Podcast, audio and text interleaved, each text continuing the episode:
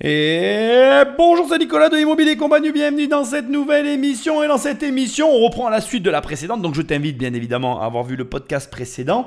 Et on va prendre directement la suite où là maintenant, eh bien en fait finalement, on va savoir qu'est-ce que ça coûte à l'État pardon, non, c'est pas tout à fait à l'État d'ailleurs, à la population française, les fameux droits de succession qui écrasent littéralement le méchant héritier, parce qu'en France on n'aime pas non plus les héritiers, on n'aime pas les riches, on n'aime pas les héritiers, en fait les Français n'aiment personne. Je m'interroge, laisse-moi un message, aide-moi à comprendre. Bref, on va voir la suite euh, de, ce, cette précédente émission. Je t'informe d'ores et déjà hein, que tu écoutes un podcast, bien évidemment, enregistré. Je suis en vacances et je suis très heureux d'y être. Et pour ton information toujours, si tu vas sur immobiliercompagnie.com, dans l'onglet séminaire, il y a mon séminaire. Tu cliques, tu cliques et tu viens. On sera tous ensemble, ce sera sympa. On va passer une journée, ça va être, j'espère, très agréable. Sinon, ça c'est aussi important quand même, laisse-moi des étoiles et un commentaire là où tu écoutes le podcast. Prends le téléphone d'un ami, abonne-le sauvagement parce que bah, ça m'aide. Et puis bon, bah, voilà, c'est une bonne émission, faut partager. Et puis enfin, je te rappelle que dans la première émission, je t'ai exprimé le fait que je soutenais la thèse que lorsqu'on croit que l'héritage est un avantage, c'est une hérésie, car pour moi, l'héritage pardon, est un poids. Et j'essaye au travers de toutes ces émissions de te le démontrer. Et puis surtout, je veux que tu vois qu'en fait, euh, il y a des... Bon, alors déjà, là, dans cette émission, je risque de m'énerver, je te le dis euh, avant. Euh, il y a des éléments liés à la mentalité française. Je pense que si la première émission euh, balayait mon opinion de l'héritage, celle-ci, elle va balayer mon opinion de la France et te montrer avec toi que vraiment, il y a des, éléments de notre culture qui sont bons à foutre à la poubelle et à tirer la chasse en espérant qu'ils ne reviennent jamais. Hein. Parce que vraiment, alors bon, je peux tout entendre et, euh, et je peux accepter qu'on pense comme ça. Ma foi, somme toute, voilà, mais on passe vraiment à côté de, d'une. On perd euh, je sais même pas quoi. Je j'ai même pas les mots. Je crois qu'à un moment donné, euh, Patrick a raison, Magnéto, et puis on en parle. Avec seulement 14% des entreprises familiales qui se transmettent aux héritiers, la France est dans les derniers de la classe en Europe. Car les droits de succession y sont très élevés, et cela rend souvent la vente de la société inévitable, surtout quand beaucoup d'héritiers doivent se mettre d'accord et que des millions sont en jeu. C'est ce qui est arrivé à une illustre famille où l'on hérite d'abord d'un nom, les fameux Tétinger en Champagne. Qu'est-ce qu'on va planter? Quel cépage on va mettre? Donc là, c'est une parcelle qui était euh, déjà auparavant en, chardonnay, hein. donc, euh, qui avait plus de, plus de 45 ans. Tout à fait exceptionnel. Pierre-Emmanuel Tétinger est aujourd'hui le président de cette grande marque de champagne. Ce matin-là, le directeur du vignoble de la maison l'entraîne sur ses terres qui lui permettent de produire 6 millions de bouteilles de champagne par an et de réaliser 120 millions d'euros de chiffre d'affaires. Euh, autour du château de la Marqueterie, il y a à peu près 16 hectares qui font partie de, ce vignoble qu'on aime beaucoup parce que c'est un vignoble historique qui euh, domine euh, des, coteaux absolument mythiques de la Champagne, dont les fameux coteaux de la Côte des Blancs, qui nous permettent d'apporter des, très grands raisins de chardonnay. Il est fier de posséder un vignoble si bien situé, et pourtant Pierre-Emmanuel Tétinger revient de loin. Il y a quelques années, sa famille avait tout perdu, ses vignes et le reste. Alors déjà, bravo à lui hein, pour sa transparence. 120 millions d'euros de chiffre d'affaires, c'est colossal. Ce n'est pas tout le monde qui partagerait aussi facilement, j'ai envie de dire, la réalité de son chiffre d'affaires et sa réalité économique. C'est d'autant plus, euh, comment je dirais, louable que, comme tu vas le voir, c'est pas il revient de loin.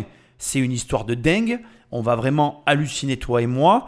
Et je voudrais juste que tu saches que ce que va, tu vas devoir retenir de toute cette aventure que je vais te partager maintenant ici dans cette deuxième partie, c'est que premièrement, tout est possible et que deuxièmement, je vais faire écho forcément rapidement à la première émission que je t'invite et que j'espère que tu as écouté, mais tout ça n'est lié, pour moi, tout ça, ça n'est lié qu'à son imagination, ça part de l'imagination et ça part du désir de vouloir faire. Et encore une fois, on est en train de suivre et de constater, de regarder l'aventure de quelqu'un qui a la volonté de faire et non de d'être passif et d'observer. Et ça, c'est hyper important de le comprendre. Parce que, en définitive, si tu es de ceux, encore une fois, je fais vraiment, d'ici, je vais vraiment faire beaucoup écho à la première émission. Donc, si tu l'as écouté, désolé, mais la répétition est la base de l'apprentissage. Mais si, encore une fois, tu es de ceux qui regardent pour envier et qui veulent posséder ce qu'ont les autres ou qui regardent en imaginant et en travaillant avec leurs muscles pour imaginer la vie des autres, bah tu passes à côté de ta vie. Alors, c'est toujours pareil. Chaque sentiment négatif peut être utilisé euh, à des fins positives. Donc si cette envie se transforme en action, ok pour moi. Mais si jamais ça ne reste que de l'envie et que tu restes dans ta petite vie sans ne jamais bouger, sans ne jamais changer, là c'est pas ok du tout quoi.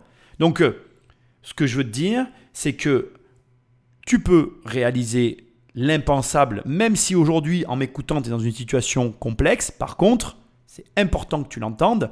Je te conseille grandement de commencer par arrêter de regarder la vie des autres et commencer à te concentrer sur ta vie, à faire travailler ton muscle parce que si tu fais travailler le muscle de ton imagination, tu finiras par réaliser toi-même dans ta vie ce que tu observes chez ceux que tu envies. En 2005, la maison de champagne rémoise est présidée par un homme qui décide de partir à la retraite, Claude Tétinger, après 35 ans de règne c'est l'oncle de Pierre-Emmanuel Tétinger. À l'époque, Pierre-Emmanuel n'est qu'un des nombreux actionnaires détenant l'empire familial, qui, outre le champagne, comprend plusieurs joyaux du patrimoine français, des bijoux et des hôtels de luxe. Pierre-Emmanuel voulait que la société reste aux mains de la famille et il était prêt à en prendre les rênes. Mais il n'a pas su convaincre ses nombreux cousins. Sur l'arbre généalogique, voici tous les descendants du fondateur du groupe, Pierre Tétinger, père de huit enfants. Avec la troisième génération, ils étaient à l'époque une quarantaine de Tétinger à détenir des parts de l'entreprise et pas d'accord entre eux pour s'entendre sur le nom d'un successeur. Une affaire de famille euh, doit avoir un chef. D'ailleurs, pas qu'une affaire de famille, n'importe quelle entreprise.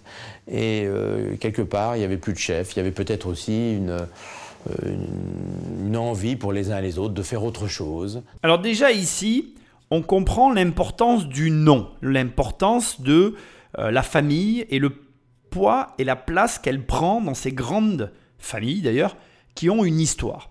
Alors pourquoi ça va être très important pour certains et pas du tout important pour d'autres? Tout simplement par la réalisation mais aussi les acquis que la famille a engrangé durant son existence avec une volonté farouche pour certains membres initiaux de la famille, en haut de l'arbre généalogique, de perpétuer finalement, alors un règne, c'est un grand mot, tu vois, ça fait très royal, mais tu comprends, une, une assise sur une entreprise avec derrière eh bien, une exploitation dont découle généralement une richesse. Parce que ne nous mentons pas, c'est la base. Maintenant, je vais faire une pause je vais faire une parenthèse extrêmement importante que je veux que tu écoutes, avec laquelle tu es libre, bien évidemment, d'être d'accord ou pas, mais pour laquelle je te demande, dans tous les cas, d'accord ou pas d'accord, d'y réfléchir, parce que tu vas voir que cette théorie, en tout cas à mon sens, elle est très intéressante. La propriété, c'est la base du modernisme. Si tu prends l'histoire de l'humanité, que tu retires le droit de la propriété, tu retires l'engagement. Si tu retires l'engagement, tu retires le développement. Si tu retires le développement, tu retires l'évolution qu'on a vécue durant toutes ces années. Et sans la propriété, il n'y a rien finalement.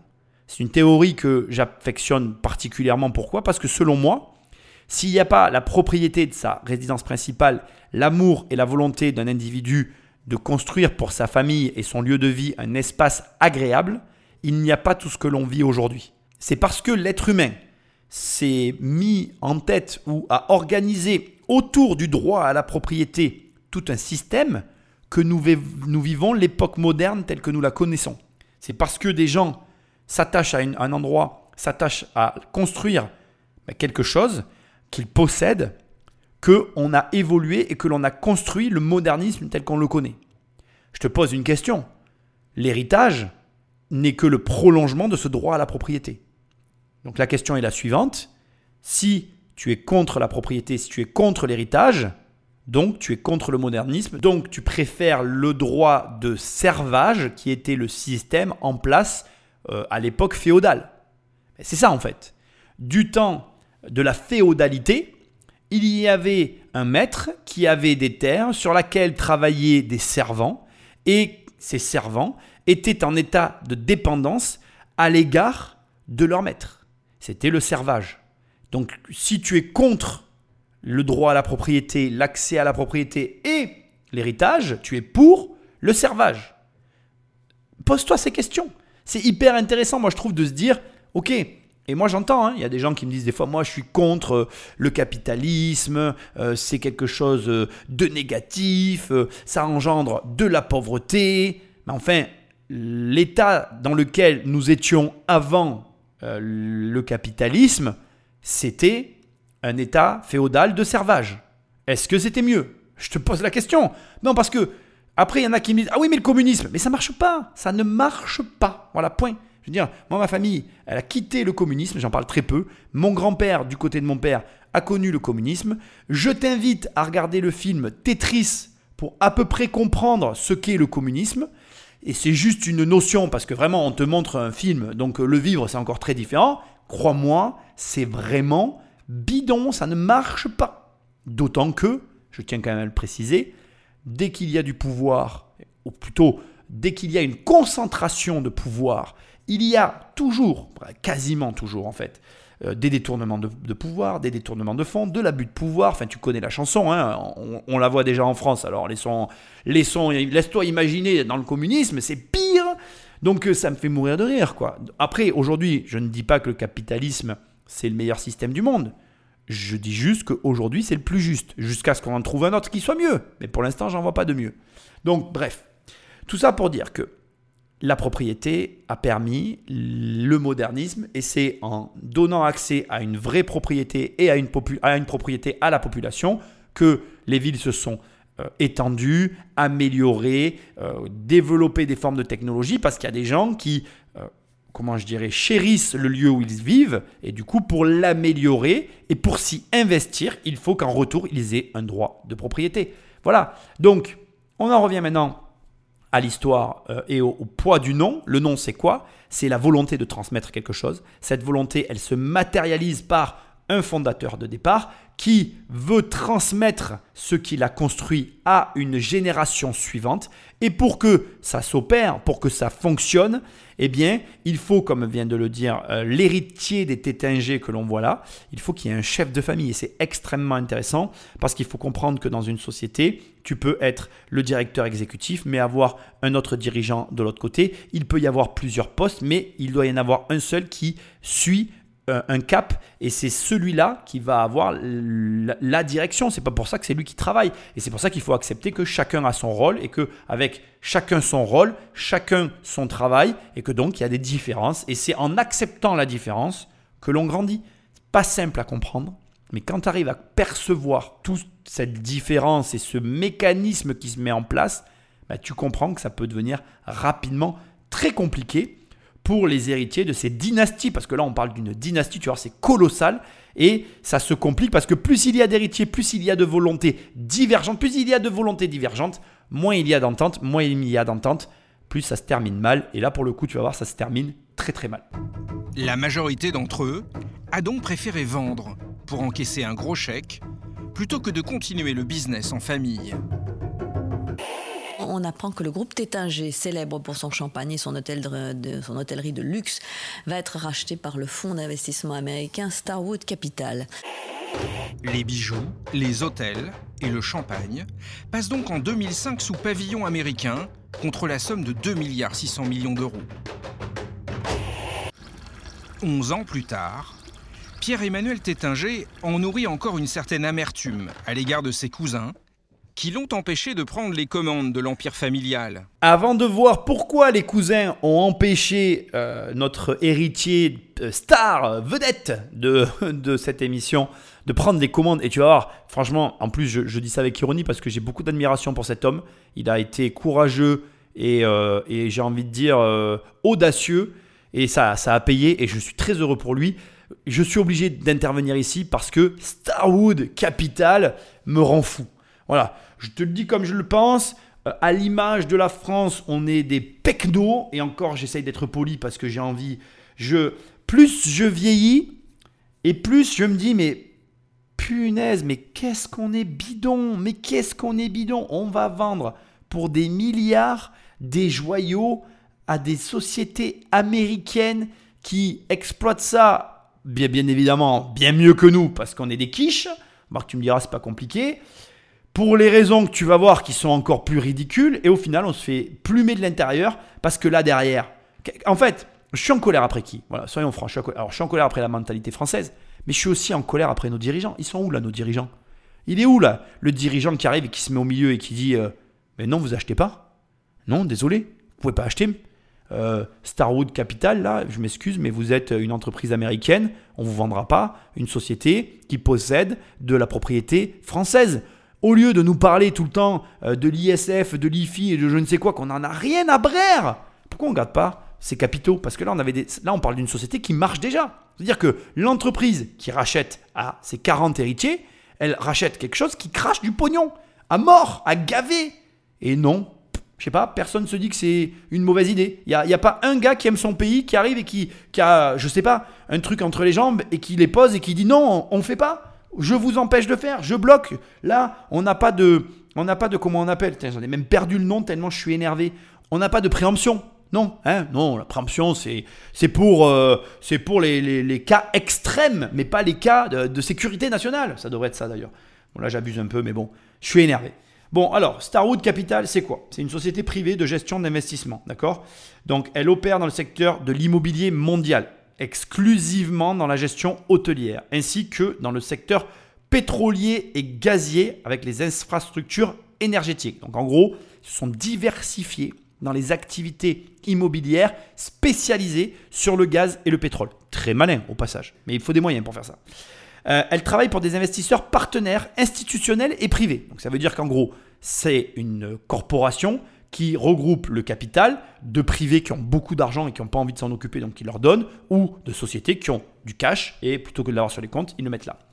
Le groupe cible de manière égale les lots résidentiels de maisons unifamiliales et les appartements en copropriété, les hôtels, les bureaux, les surfaces de vente, les zones industrielles ou encore les golfs et les terrains destinés aux activités de loisirs.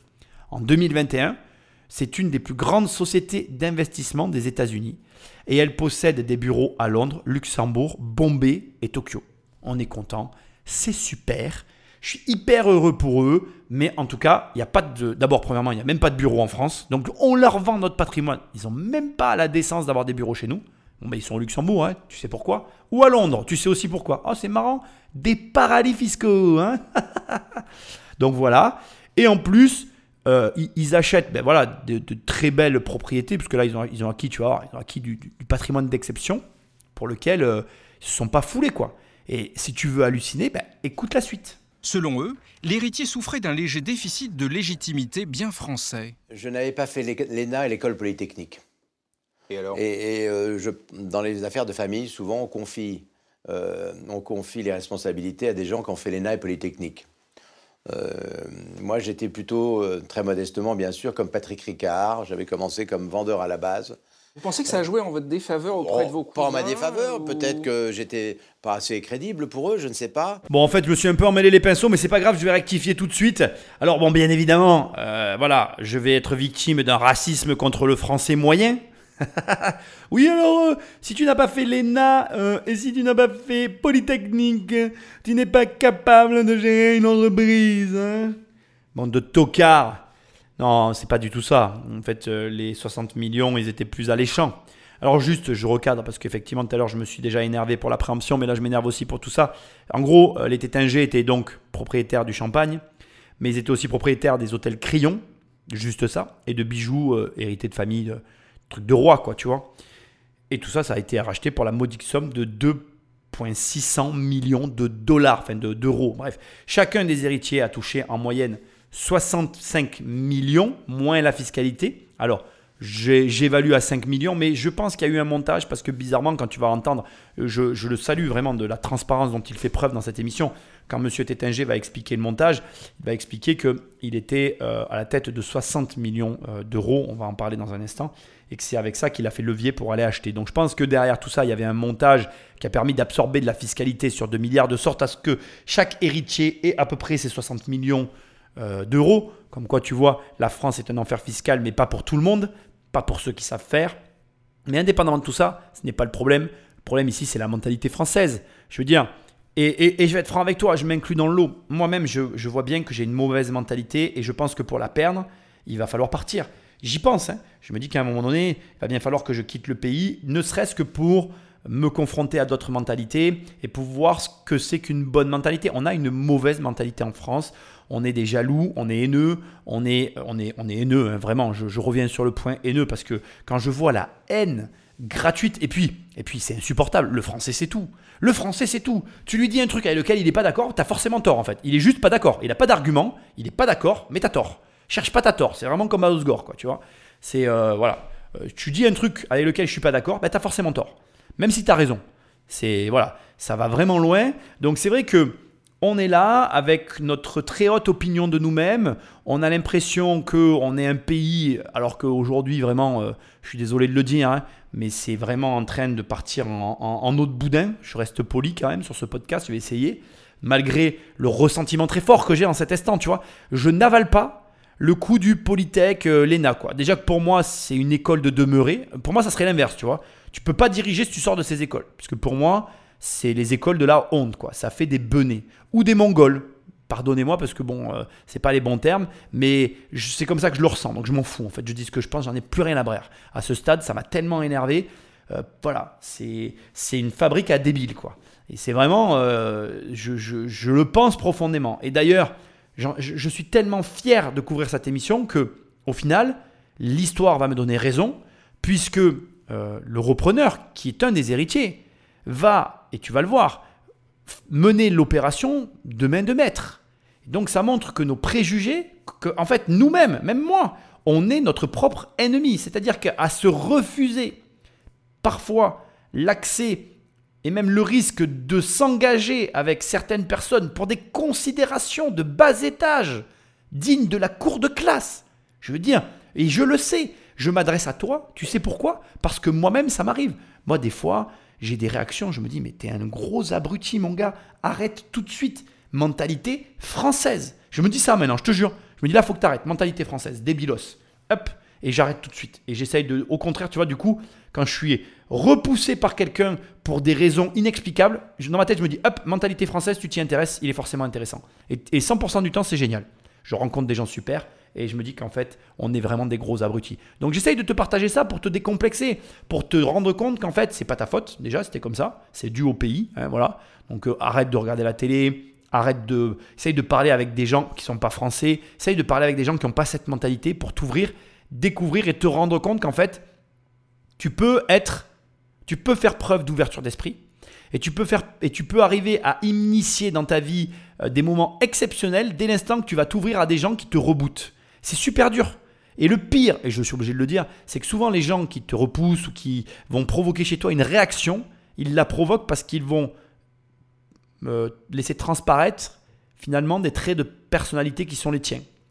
Euh, moi, je vis des choses en ce moment avec des personnes avec qui je n'étais pas prédestiné à être ami pour des considérations qui étaient personnelles et qui n'avaient pas lieu d'être. Et je me rends compte et je me dis, mais gros débile, quoi. Gros débile. Euh, là, j'ai des contacts aussi pareils. Je suis en contact avec des personnes avec qui je travaille. D'ailleurs, je pense à un groupe de personnes avec qui je suis en train de travailler. Euh, voilà, je, m'entends bien avec eux, mais je m'étais mis des barrières moi-même, sans aucune raison, si ce n'est un jugement arbitraire lié à ma foi. Si j'avais la réponse, j'aimerais te la donner. Mais alors aujourd'hui, je l'associe à la culture française parce que c'est aussi un peu facile. Mais là, quand tu vois qu'il y a un gars qui se propose de reprendre la tête du groupe, mais non, parce qu'il n'a pas fait je ne sais quoi, il y a un moment donné, il faut arrêter d'être débile. quoi. D'autant que, et maintenant je pense que c'est le passage où il va l'annoncer, mais écoute, je vais laisser tout le passage pour que tu apprécies la profondeur de l'histoire et aussi l'ironie de la situation. Mais Pierre-Emmanuel Tétinger ne s'est pas laissé abattre. Un an plus tard, le groupe américain décide de garder les hôtels, mais de vendre aux enchères le champagne. Une seconde chance pour Pierre-Emmanuel Tétinger qui se porte candidat au rachat et remporte l'enchère. Votre famille, vous, vous et vos proches, vous avez mis combien sur la table? Avec mes frères et sœurs, euh, on, a mis à peu près 60 millions, tout ce qu'on avait d'économie à l'époque. Il y en a qui ont, peut-être garder de l'argent pour faire d'autres choses. Mais moi, j'ai mis tout ce que j'avais. On, a mis 60 millions d'euros et par un système de, cascade de holding, on a, on a pu reprendre le, contrôle de cette affaire-là. Un rachat qui va coûter au total 600 millions d'euros, en grande partie financé par un partenaire bancaire. Une somme exorbitante, mais c'était le prix à payer pour récupérer le blason des Tétingers. Honnêtement, Pierre-Emmanuel Tétinger, ça valait pas 600 millions Ça valait moins ça valait moins, mais quand on aime, on ne compte pas. J'ai euh, racheté cette entreprise comme on rachète un, très beau tableau de famille, euh, et je trouvais qu'elle avait beaucoup de valeur. Alors, la satisfaction, c'est que depuis 10 ans, maintenant, l'entreprise vaut beaucoup plus de 600 millions. Aujourd'hui, l'entreprise Tétinger pèserait près de 900 millions d'euros. Et cela devrait faire le bonheur des héritiers de Pierre-Emmanuel, qui ont chacun une petite part du capital. Bon, il y a trois étapes, j'ai le sourire aux lèvres, je prendrai la dernière partie pour les 900 millions à la fin. Je vais commencer par le groupe américain, le morcellement et la vente euh, du domaine, absolument pas euh, leur, euh, leur cœur de métier, d'autant que ça ne se travaille pas du tout comme, comme on travaille dans l'immobilier. C'est pour ça que je t'ai fait une présentation du groupe, pour que tu comprennes bien comment fonctionne Starwood Starwood Group Capital, qui est aussi un groupe, euh, comment je vais dire, éclaté. C'est un groupe avec des filiales, avec des spécialités, etc. Donc, je ne vais pas rentrer à nouveau dans le groupe, simplement, je vais te parler de leur stratégie qui est compréhensible. Ils ont acheté pour 2,6 euh, milliards un empire français euh, du champagne qui s'était étendu à l'hôtellerie. Et finalement, ou alors ou l'inverse d'ailleurs, je n'ai pas fait de recherche sur les Tétingers, j'ai pas du tout envie d'en faire dans cette émission, donc je n'en ferai pas. Mais ce qui est certain, c'est que là, ce que toi tu dois comprendre, c'est que dans le rachat au global, il y avait des parts qui ne leur euh, correspondaient pas et pour lesquelles ils ne voulaient pas déclencher de l'exploitation. Parce que, en fait, quand je parle de déclencher de l'exploitation, c'est que pour gérer un domaine comme celui euh, du champagne, il te faut avoir du personnel, il te faut être sur place, il te faut le gérer, il te faut avoir un ensemble de compétences dans ta structure pour y faire face ce qui n'est pas euh, du tout euh, évident. C'est un mode d'exploitation. on a des grandes fortunes qui exploitent des domaines et donc qui savent le faire. Mais là, on est sur un groupe qui ne le fait absolument pas. Pour te donner, encore une fois, je vais te reparler rapidement, je veux quand même finir parce que je veux que tu comprennes, c'est important pour moi que tu comprennes cette partie vraiment. Par exemple, ils ont euh, Start, alors l'entreprise, d'accord, Starwood Capital, elle possède par exemple Starwood Property Trust, d'accord, qui est le premier fonds d'investissement immobilier hypothécaire commercial des États-Unis.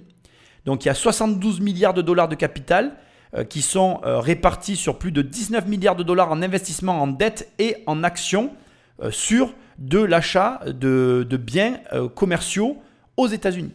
Entre autres, pareil, je vais te donner un autre exemple, alors parce que j'ai trouvé, par contre sur Starwood Capital, j'ai fait, un petit peu des, recherches, euh, ils vont avoir 2300 maisons unifamiliales à louer. Donc euh, c'est quand même hyper important euh, quand tu gères 2300 maisons, juste si tu veux qu'on parle en flux, alors c'est compliqué de parler de flux, tu vois, mais aux États-Unis, une maison, ça peut se louer jusqu'à 3000 dollars par mois. Donc on va prendre une moyenne, allez, à 2000 euh, dollars par mois, d'accord? Ça veut dire qu'il rien que sur ce parc-là, on a 4,6 millions de dollars mensuels qui sont générés sur la structure. Donc, euh, tu vois, on est vraiment sur quelque chose de, euh, colossal, de, qui, est, spécialisé dans, une type dans un type d'exploitation. Ils, ils, exploitent aussi des hôtels. L'hôtel Lutetia, l'hôtel du Louvre à Paris, l'hôtel Martinez à Cannes. Donc voilà, ils ont plein d'activités, de, mais très liées à l'immobilier dans un secteur spécifique. Et l'exploitation du domaine n'est pas leur activité, donc ils bazardent. Et c'est une manière pour eux d'absorber le coût global. 2,6 milliards, ils vendent ça 600 millions, ça ne les vaut pas. Mais avec 10% d'apport, la famille des Tétingers qu'on voit là arrive à racheter. Donc, montage en cascade de holding, ok. Là, on passe à la deuxième partie maintenant, qui est le bénéfice réel d'avoir un nom et d'avoir le profil qu'on a lorsqu'on est un héritier, qui est, à mon sens, bien supérieur à la valeur en numéraire. Puisque là, regarde, on a une famille qui a été dépossédée d'un groupe d'une valeur de 2 milliards et qui se lance sur le rachat d'une partie du groupe pour 600 000 euros de leur ancien groupe, donc d'une partie, infime, pour 600 millions et dont ils ne possèdent que 60 000 euros. Là, on est sur la pure plus-value qui consiste à, qui se cristallise, dans le réseau la connaissance et la compréhension des marchés financiers. Je pense que la plus grosse plus-value que tu vas avoir en étant l'héritier euh, d'une grande famille, c'est les connaissances. C'est ce que peut te transmettre tes parents sur l'entrepreneuriat, la manière d'accéder aux capitaux, la manière de lever des capitaux, la manière dont fonctionnent les affaires. Tout ce background qui n'est pas financier, mais qui est utile dans la façon qui peut te permettre de te développer financièrement, mais ça, c'est la vraie plus-value d'être un héritier. Parce que vraiment, euh, j'ai envie de te dire, euh, c'est juste exceptionnel. Ça te fait gagner un temps pas possible. Et si tu es en capacité d'aller rapidement lever 600 euh, ben, millions d'euros, tu comprends très bien que le mec est capable de lever 600 millions d'euros, il va tout de suite être plus rapidement riche que le mec comme moi qui a commencé par aller faire un crédit à 50 000 euros à la banque. Moi, j'ai commencé en faisant des crédits à 50 000 euros à la banque.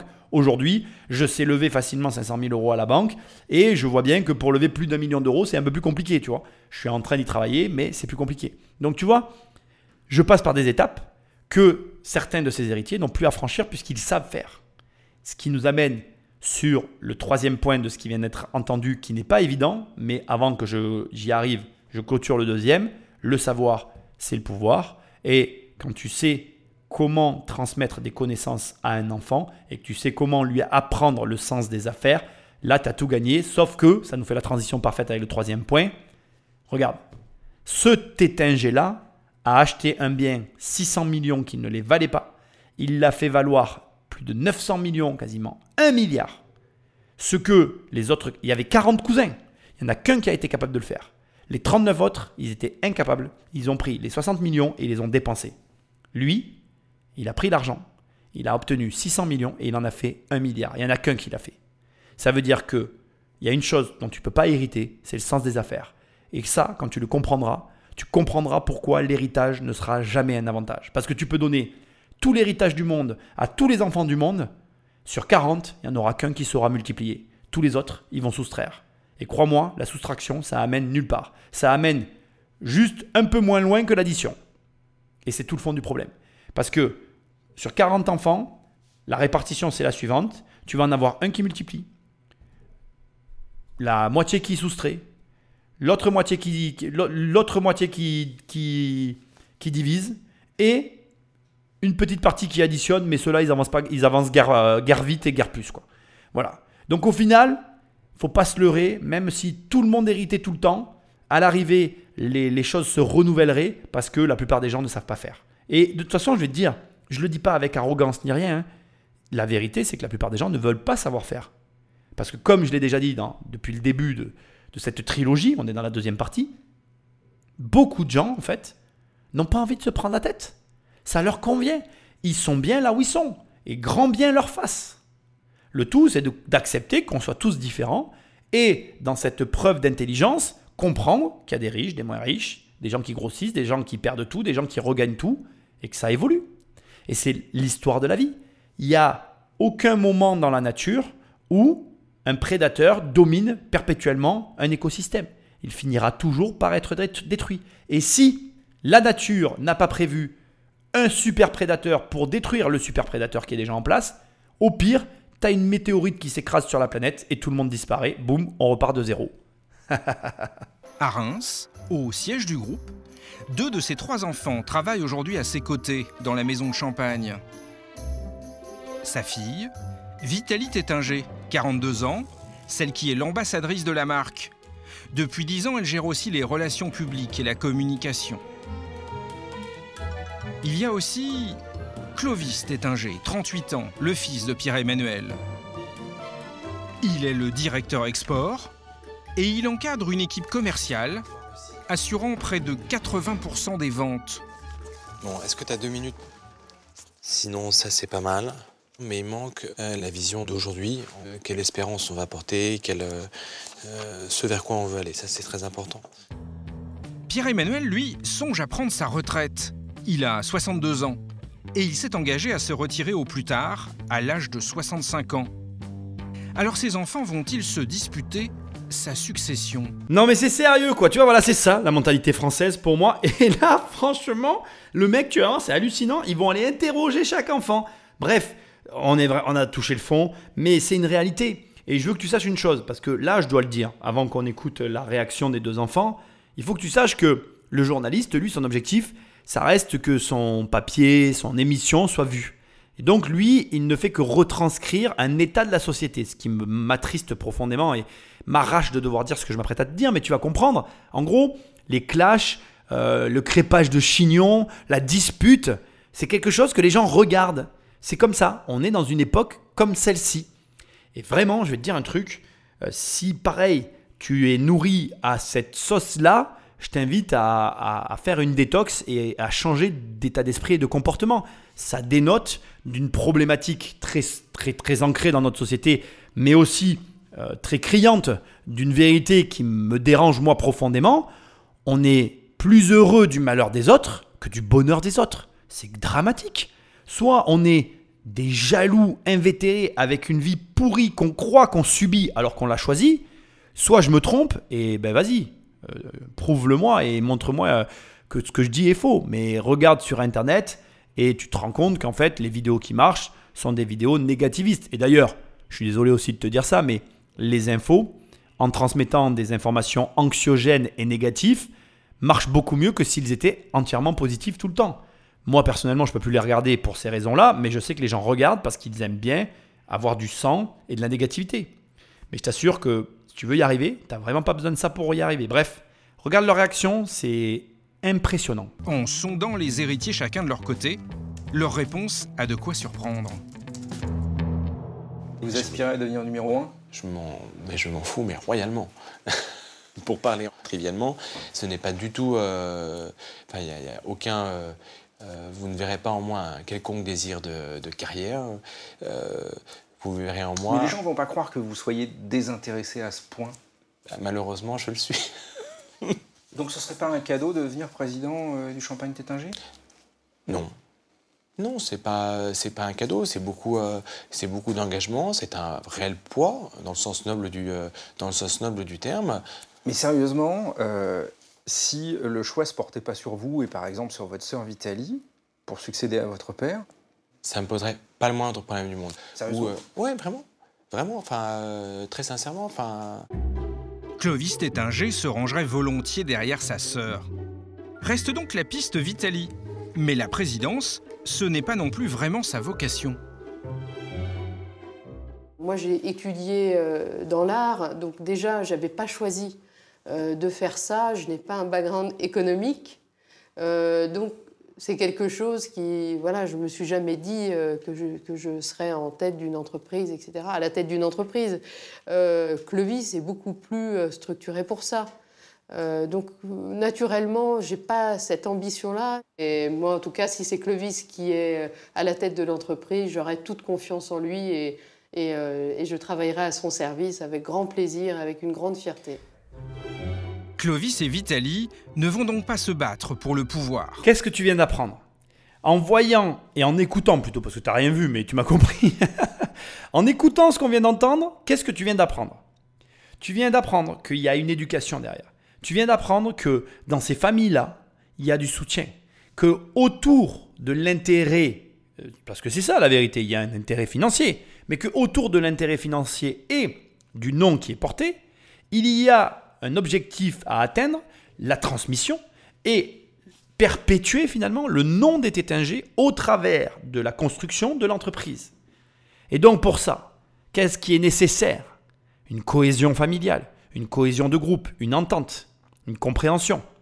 Un ensemble d'éléments qui aujourd'hui dans beaucoup de familles ne sont pas transmis. Si tu n'interviens pas quand tes enfants se disputent, et si tu prends pas le temps de leur dire soyez soudés, entendez-vous, vous ne devez pas vous disputer, quand les parents sont... Ben, bref, je ne vais pas te la faire, tu connais l'histoire, j'arrête là. Mais si tu n'interviens pas en apprenant et en transmettant cette cohésion familiale, comment veux-tu qu'elle arrive? Comment veux-tu qu'elle naisse? Comment veux-tu qu'elle existe? Si tu n'incites pas tes enfants face à l'adversité à se souder et à s'entraider, à partager, ça n'arrivera pas.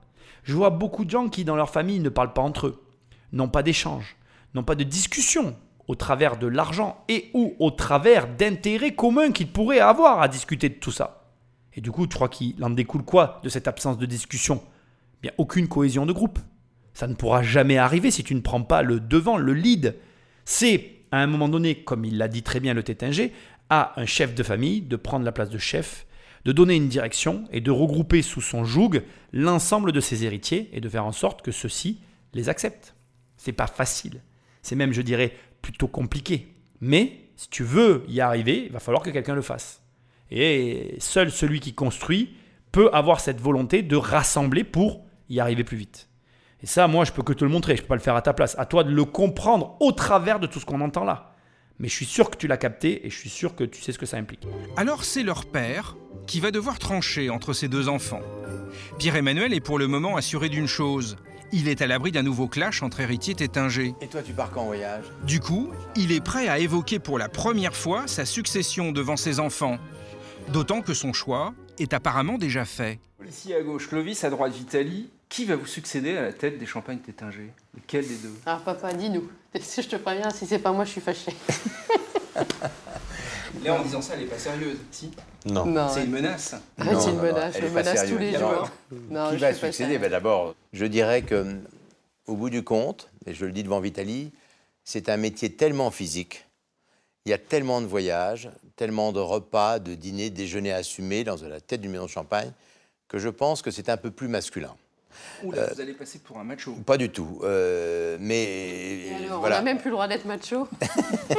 C'est un peu, c'est- c'est c'est très dur physiquement, hein, diriger une maison de champagne. Le personnage le plus important de l'entreprise aujourd'hui, euh, c'est Clovis, puisqu'il porte sur ses épaules 80% du chiffre d'affaires de la maison. C'est le, c'est Ibra Tétinger, c'est l'Ibrahimovic euh, de, champagne Tétinger. S'il marque pas de but, on peut faire le meilleur champagne du monde, il reste dans les cas. Bon, alors, Mais- on conclut que le quatrième président du champagne Tétinger, il est à ma gauche ici. Non, alors non, parce que ça serait lui porter un mauvais sort. Par superstition, Pierre-Emmanuel Tétinger ne souhaite pas prononcer le prénom de son successeur. Le sacre de Clovis n'est pas encore acquis. Le conseil d'administration de la société aura le dernier mot. Valider le choix de Pierre-Emmanuel ou choisir un autre candidat. Chez les Tétinger, comme dans bien des entreprises familiales, la question de la succession semble toujours se régler au dernier moment. Tu as remarqué que, donc bien évidemment, il l'attaque sur la partie euh, machisme, mais que la fille Tétinger prend directement la défense de son père en disant Mais attends, on a le droit d'être macho, qu'est-ce que ça peut faire? Et après tout, euh, c'est encore plus drôle, je trouve, et ironique. Là où la plupart des gens réagiraient à ses propos avec violence, là, le fait que ce soit une femme qui tout de suite prenne sa défense, on peut plus rien dire. Quelque part, euh, elle valide pas la pensée commune des femmes, ça j'en ai conscience, mais tu comprends ce que je veux dire. Il a simplement émis une analyse de sa propre expérience, et après tout, pourquoi il n'aurait pas le droit de dire ça? Pourquoi il n'y aurait pas euh, des métiers qui sont plus physiques et qui donc du coup sont mieux adaptés aux hommes?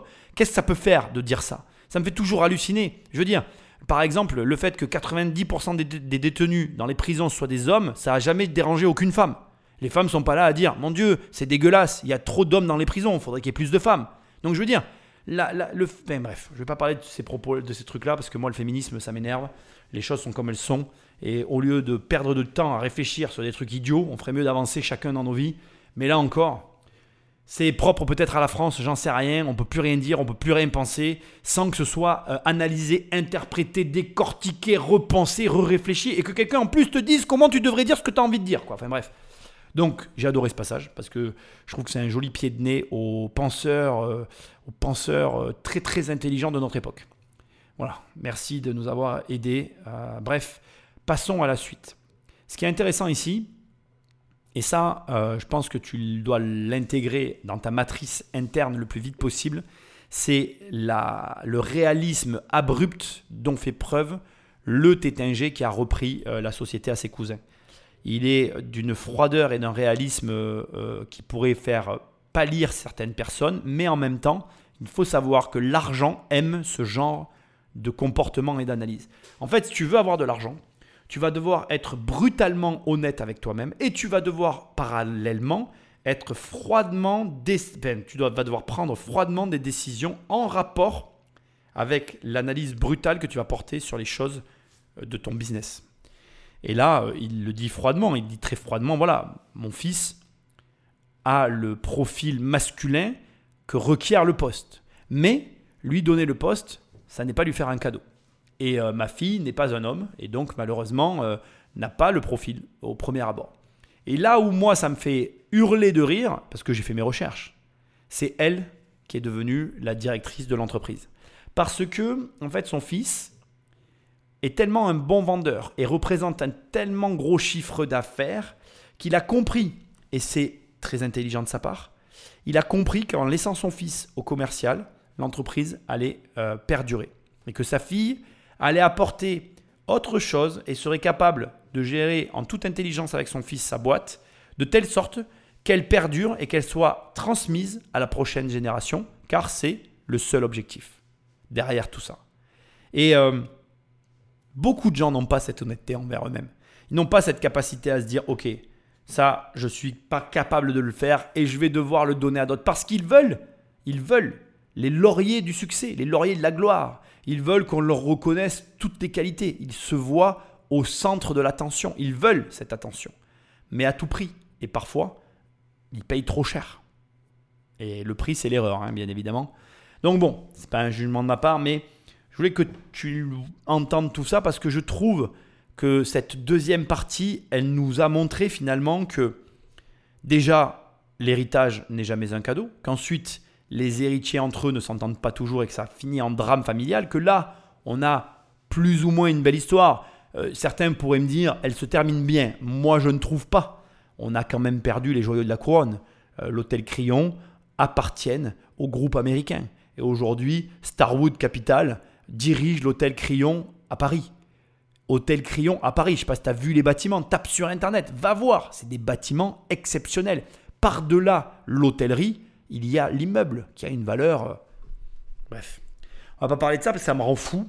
Et donc pour moi, l'histoire ne se termine pas bien. On a simplement quelqu'un qui a pu reprendre un bout de ce qui lui appartenait, mais qui a laissé beaucoup de plumes dans la bataille. Et c'est tout à son honneur. Et ensuite, voilà les considérations à la française. L'ENA, Polytechnique. Non mais attendez, on est où là? Ça veut dire que les autres, euh, ils n'ont pas de valeur donc, euh, le pays où, quand tu dis un mot de travers, tu es, affabulé, euh, tu es tout de suite raciste ou je ne sais quoi. Mais par contre, euh, si t'as pas fait Polytech, tu es un débilo, quoi. Non, mais à un moment donné, c'est, enfin, reconnais, réfléchis-y deux secondes, reconnais qu'on est dans un pays d'hypocrites qui, en plus, se, comment dirais-je, on, est, on, se mange, enfin voilà, on se mange nous-mêmes, ça, ça sent le mort, quoi. Je veux dire, donc il euh, n'y a que les polytechniciens qui ont une valeur dans ce pays. Mais, mais attends, mais pour, une intelligence, entre nous, hein, je suis désolé, excuse-moi si tu es polytechnicien, hein, mais ton intelligence, elle est modérée, quoi. Tu es loin d'être, je veux dire, la France, c'est plus ce que c'était, quoi. Tu plus le, le summum de la planète, quoi. Tu es, loin, loin, loin. Et puis, attends, pareil,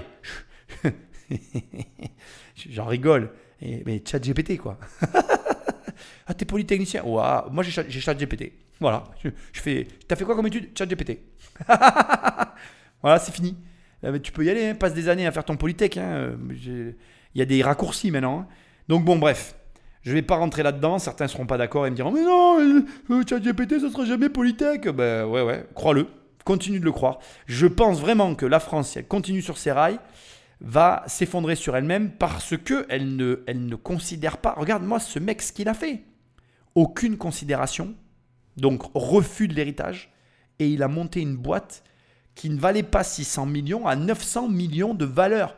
Non mais ça veut bien dire que... Alors certains vont dire, ah oui, mais c'est l'exception qui confirme la règle. Je déteste ces phrases. Oui, oui, crois-le aussi. Mais quand l'exception devient la norme et quand aujourd'hui, euh, dans des pays qu'on considère, parce qu'on les considère, ils sont que considérés par les Français comme des pays sous-développés, aujourd'hui on voit ce qui est en train de se passer avec l'émergence de l'Inde, même de certains pays africains je pense qu'on devrait quand même se remettre un peu en question. Je pense que les Français devraient se poser des questions sur leur état fiscal, sur leur considération personnelle et sur euh, le rapport à l'autre. Voilà, en tout cas, dans cette émission, ce que moi, ça m'aura appris, c'est que, un, les études ont une valeur, bien évidemment, elles avaient une valeur. Avant, parce qu'aujourd'hui, avoir le bac, c'est très relatif. Quand on t'a donné des notes en couleur jusqu'au bac et qu'au bac, on te met une note parce qu'il faut bien que tu en aies une, quelle est la valeur du bac? Et donc, ne sois peut-être pas un héritier, ou sois-en un d'ailleurs, ça c'est ton problème, mais en tout cas, sois cette personne ouverte d'esprit, qui a cette capacité à réfléchir par elle-même, laisser sa chance à son, à son prochain, et aussi, et ça c'est hyper important, considérer toutes les opportunités qui se présentent à elle, même celles pour lesquels tu as le moins de considération. Parfois, et moi je le crois de plus en plus, je pense que ce qu'on envisage le moins, que ce qu'on regarde le moins, que ce que justement euh, nous paraît être le moins intéressant, peut parfois être la meilleure option, en tout cas la plus viable à long terme. Et là, le cousin peu diplômé qui finalement euh, avait que peu de valeur aux yeux du pédigré exigé dans la famille, s'avère être le cousin sur lequel il aurait fallu parier. Qui l'eût cru? Il a fallu que je fasse un podcast dessus. Bref, très belle émission, très beau sujet qu'est l'héritage. Il reste la troisième et dernière partie qui est de loin la meilleure. Je tiens à te le dire. Je ne voulais pas séparer cette émission en trois parties, mais après tout, c'est l'été. On fait des émissions un petit peu plus courtes pour que tu y passes moins de temps. Mais crois-moi, la troisième partie, c'est de loin la meilleure partie. Avant de te quitter, rappelle-toi immobilier-compagnie.com dans l'onglet séminaire, il y a mon séminaire. Rejoins-moi à Nîmes le 7 octobre et on parlera de vive voix, ça sera sympa. Like, partage, laisse-moi des étoiles et un commentaire. Là où tu m'écoutes, c'est ce qui m'aide le mieux. Et je te dis à très bientôt dans une prochaine émission. Salut